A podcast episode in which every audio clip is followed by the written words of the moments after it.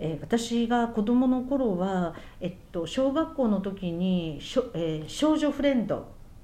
マーガレット月刊誌はリボン仲良しこれを全部読んでいました。これは近くに私立図書館があってそこにある漫画 とにかく読みふけるっていうので、えー、梅津和夫さんの「蛇女」とか「雲少女」とか、えー、怖あの誠君じゃなくて もう梅津和夫の「怖い!」とか思いながら見ていたんですね山口さんどんな漫画を読んできました？私はリボン読んでましたけどやっぱりちびまる子ちゃんとか大好きでしたね。ちびまる子ちゃんね、うん、まあ私は覚えてるのは少女フレンドやあのマーガレット少女フレンドの方かな。高見エミリーちゃんとかあとあのバレリーナで今も大活躍の森下陽子さんが、うん、あのバレリーナとしてグラビアとか出ていたんですよ。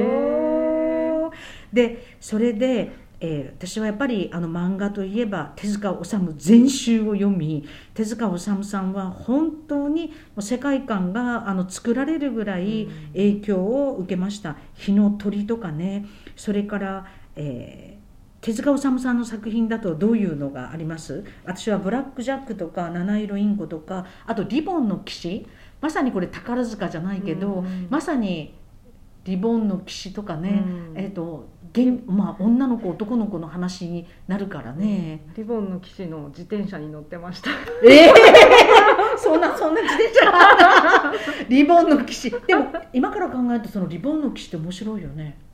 だって男装の霊人なんだもん。キャラクターですよね。そうね。でまああの手塚治虫さん自身があのずっと宝塚市に住んでいたっていうのもあるけれども、えーあのその後ね東京にあのいらっしゃるけれど手塚治虫さんのそれぞれの作品本当に素晴らしくてなんか人間昆虫記っていうある女性の作品は私この間小池百合子さんの石井妙子さんの女帝って呼んだ時になんかこの人間昆虫記を思い出したりしておりました。あと例えば横山光輝さんの「三国志」とかね。私三国志は実は漫画で読みました。それから山岸涼子さんの「日いずるところの天使」とか里中真知子さんの「天井の虹」とかね、うん、これってやっぱり里中真知子さんは例えば持統天皇って女帝女性天皇だったけど大つなぎの大したことないみたいに思われてるけれどでやっぱり平安時代よりも飛鳥の時代ってなんか人間生臭っていうか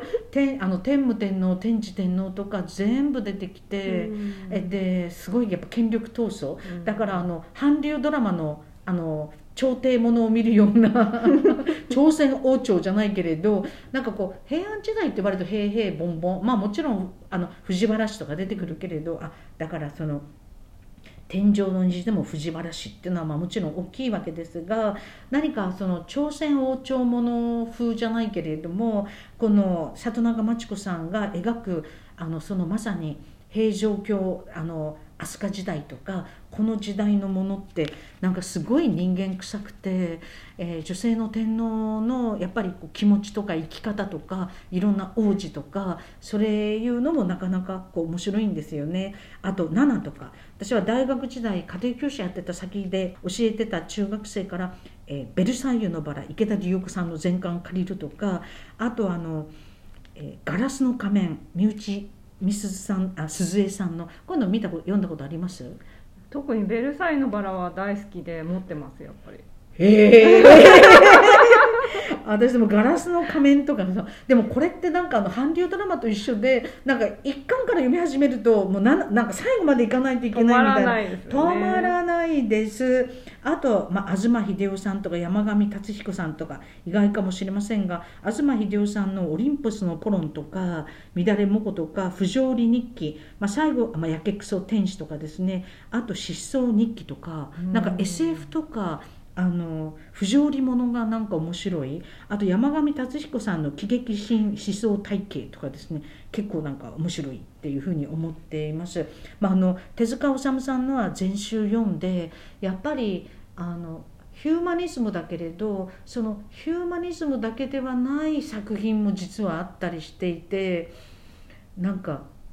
結構怖い作品もあったりして、多彩多様な感じもするんですがあの、えー、手塚治虫さんは本当に大好きな作家です。えー、もちろんあの、えー、萩尾本さんとかでもこれ面白いのは少年漫画と少女漫画ってこの時期は少女漫画この時期は少年漫画ってなんか読める読めないという期間が出てきちゃうんですよあ何なんだろう。ああとあれですよね。友達がハマってるものを貸してもらって。ああそうですつねいずーっと読んじゃったり読んじゃったりとか大友克洋さんとかいろんなのも。そうなんですよ、うん。友達がハマってるとそれにハマっちゃうっていうことなんですよね、一巻借りると最後まで行くっていう。そうなんですよね。そうなんですよ。韓流ドラマを貸してもらうと最後まで行くみたいな。そんな感じですね。はい。でも手塚治虫さんの作品また読み直してみたいっていうふうに思います。ブラック・ジャックは結構そのあの日本で知られてないような病気の話が出てきたりそういうのがすごくやっぱりお医者さんだったからなのかなとは思うんですけどびっくりしてだいぶ読んでましたね。